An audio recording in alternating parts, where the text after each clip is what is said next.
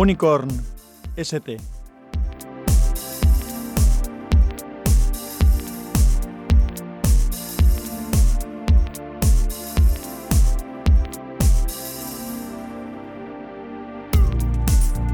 Hola, soy Sansa y este es el capítulo 32 de Unicorn. Hoy vamos a hablar de motores y me rebondaré un poquito en la historia para poneros en situación.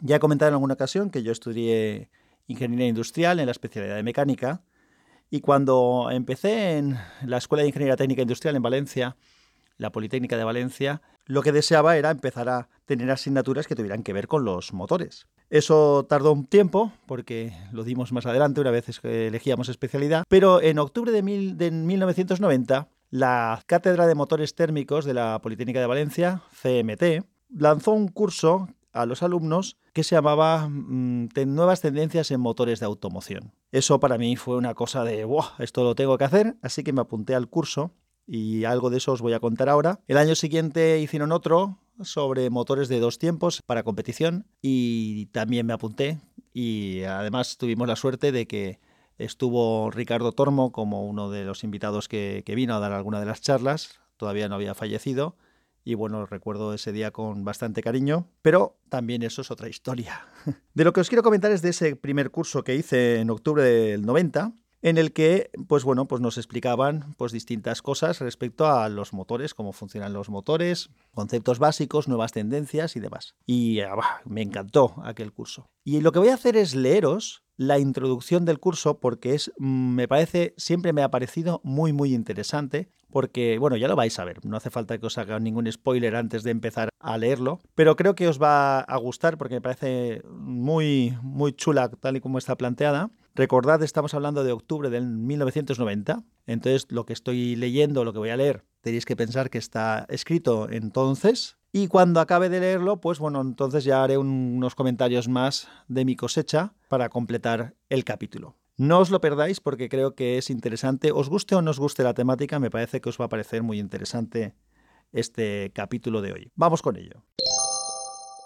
¿Qué va a ser del motor del automóvil? Si mañana se despertase un técnico del siglo pasado y le dijéramos que tenemos una máquina infernal que cumple con los siguientes requisitos. Una pieza, el pistón, se mueve rozando contra una pared a una velocidad media de 15 metros por segundo. Esos son 54 kilómetros por hora. Encontrándose su superficie a temperaturas de más de 500 grados centígrados y recibiendo esfuerzos de 4 toneladas. Un eje de forma caprichosa, el cigüeñal, da 6.000 vueltas en un minuto, 100 en un solo segundo. Un aparato eléctrico de peso y tamaño reducidos, el sistema de encendido, genera tensiones de más de 25.000 voltios y da 200 chispas por segundo, repartiéndolas a distintos puntos de la máquina. Un pequeño volumen, la cámara de combustión, alcanza presiones de más de 100 kilogramos por centímetro cuadrado, mucho más en un motor diésel. Y un largo, etcétera. Y si además le dijéramos que esa máquina funciona durante cientos de horas en las más variadas condiciones, suministrando potencias del orden de 100 kilovatios, el pobre técnico nos diría que eso no es posible, que le estamos contando historias de ciencia ficción. Sin embargo, lo único que estamos haciendo es dar algunas de las características de un motor de gasolina, como los que utilizan actualmente los vehículos automóviles. Estamos hablando de actualmente hace ya unos cuantos años. Si dentro de 100 años a otro técnico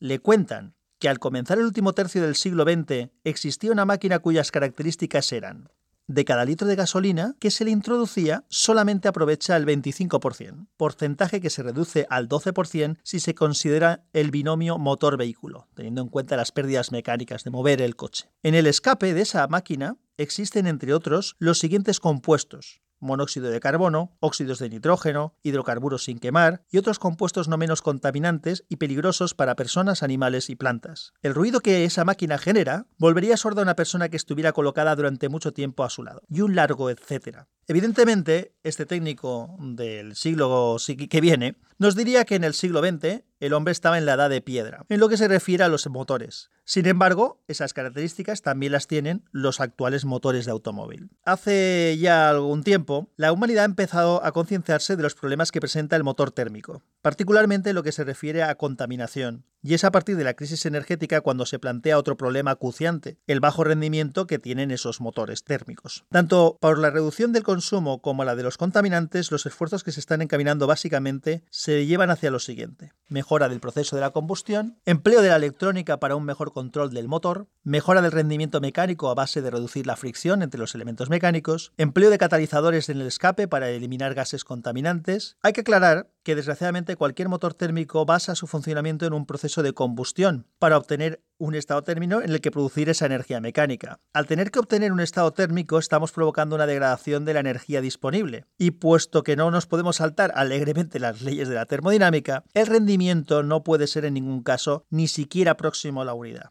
En vez de arriesgar opiniones sobre el futuro motor de automoción, nos parece mejor aclarar los siguientes condicionantes existentes en el desarrollo y evolución de un motor. Desde que se piensa en diseñar un nuevo motor convencional hasta que éste sale al mercado, puede transcurrir fácilmente tres años. Y esto teniendo en cuenta que la tecnología sobre los motores es ampliamente conocida. Los motores no convencionales están en fase de desarrollo y su puesta a punto puede durar años. Se estima que la vida media de un determinado modelo de motor está entre 10 y 15 años. Teniendo en cuenta estas y otras circunstancias, todo lo que se pueda decir del futuro motor de automoción tiene que referirse a un plazo de tiempo mínimo de 15 años. Evidentemente, poder predecir lo que ocurrirá para esas fechas está dentro de la mera especulación. Como colofón, cabe decir que si estuviera muy claro cuál va a ser el motor del automóvil en un próximo futuro, sería el momento oportuno de comenzar a desarrollarlo. En ese caso, no estaríamos hablando y haciendo comentarios del futuro del motor automoción llenos de interrogantes, sino que hablaríamos desde la certeza científica. Bueno, hasta ahí lo que era la introducción de este curso. Bueno, no era exactamente la introducción, había alguna cosa más que hablaba de generalidades, pero esta parte en la que se hacía ese símil del ingeniero del pasado y el ingeniero del futuro siempre me ha parecido muy interesante, como os decía, y creo que a vosotros también lo, os lo habrá parecido. En el curso se vieron más cosas, lógicamente, aparte de, cómo funcionan los motores y algunas de las partes del mismo, que es un turbo, que es una geometría variable, que es un telco, como son los tipos de encendido, las inyecciones electrónicas, bueno, distintos tipos de historias que, que, bueno, ya de alguna cosa más de mecánica en algún momento hablaré porque es un tema que me gusta. Sé que a algunos de los oyentes del podcast no les va mucho, pero es uno de los temas de los que a mí me gusta hablar, o sea que algún capítulo de estos tiene que caer de vez en cuando. Y por ejemplo, en cuanto a lo que son motores así un poco de alternativas de futuro, también se habló de los motores Sterling. Un motor Sterling es un motor en que la combustión se hace externa y por lo tanto se puede controlar más. No han tenido aplicación que yo sepa en automoción, en lo que son coches, vamos, en otro tipo de vehículos más grandes igual sí. También se hablaba de los motores de turbina de gas, de los que ya hablé yo en una, en una ocasión y que sí que se ha hecho alguna cosa, pero no tampoco es una tecnología que, que se haya prodigado. Y bueno, se hablaba también de la posibilidad de los eléctricos, con las dificultades lógicas que tienen, que siguen siendo las mismas que ahora, de bueno, con sus ventajas tremendas de pues lógicamente poca contaminación, el sacar directamente del motor un movimiento rotativo, con lo cual mejorar en, en pérdidas mecánicas, el rendimiento de los motores eléctricos que puede ser muy, muy, muy alto, infinitamente más alto que, en un vehículo de combustión interna, aunque siempre insisto en que hay que ver el ciclo completo de dónde ha entrado, de dónde se ha sacado esa electricidad, aunque hoy en día hay métodos para que el ciclo entero sea de un rendimiento muy alto, son motores con mucho par, con mucho reprise, en fin, tienen sus ventajas, lógicamente. El problema principal, pues todos sabemos lo que es. Las baterías, las baterías son un problema, Vienen a poder solucionar esto a lo mejor los motores de pila combustible con hidrógeno.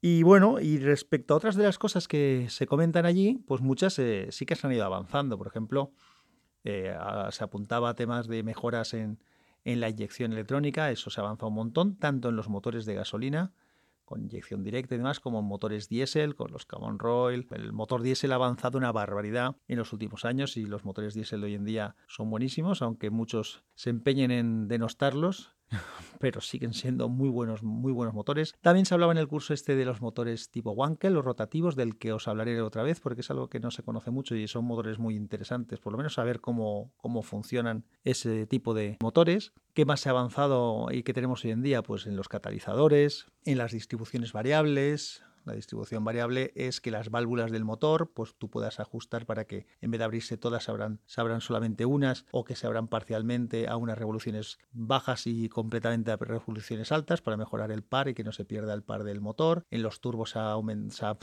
los turbos se, ha avanzado un montón también, tanto el turbocompresor como en compresores volumétricos o compresores mecánicos también, que algunos vehículos los utilizan o combinan ambos para tener las ventajas de unos y de otros. Pero en lo que son los turbocompresores, los hay de geometría variable también hace mucho tiempo, con lo cual no necesita subir a una serie de revoluciones altas para que el turbo sea efectivo, sino que desde revoluciones bajas pues ya pueden ser efectivos. El motor de combustión interna ha avanzado mucho, puede que tenga algo de recorrido más del que, del que tiene, pero bueno, se le quieren cortar las alas, se quiere apostar más por el motor eléctrico. Yo creo que vamos a tener motor térmico durante un tiempo aún. Ya sabéis cuál es mi máxima, que las cosas no cambian de golpe, tiene que ir cambiando progresivamente. Hay que apostar por otras cosas, pero pero yo creo que no, hay que no hay que ser radicales porque si eres radical, pues al final te cargas alternativas y opciones. El tema de los motores híbridos, pues a mí me parece una solución muy interesante cuando estamos hablando de vehículos para largo recorrido, porque dentro de las ciudades yo creo que también era una de las cosas que se hablaba en este curso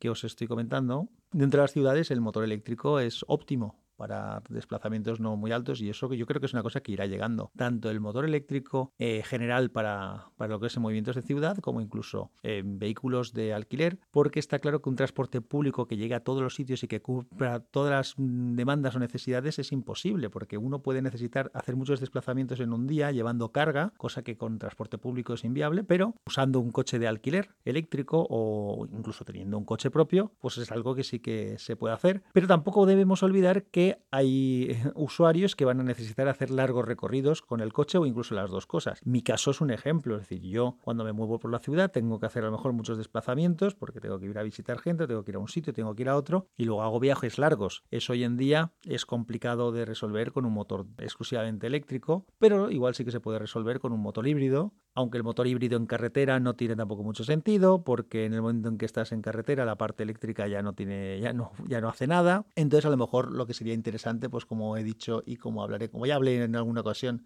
pues podrían ser, por ejemplo, híbridos de motor de hidrógeno con pila combustible y además enchufables. Hay muchas, muchas soluciones. El objetivo, de todas maneras, de este capítulo de hoy era contaros un poco esta introducción de este curso que hice, que me parecía una manera de presentar las cosas muy interesantes, el juego de explicar algo de hoy en día desde el punto de vista de alguien del pasado, como esto es muy avanzado, y desde el punto de vista de alguien del futuro, como esto le queda mucho camino por recorrer, y espero que os haya resultado interesante. Así que os dejo aquí, un abrazo fuerte y nos vemos dentro, nos oímos más bien, dentro de poco. Chao.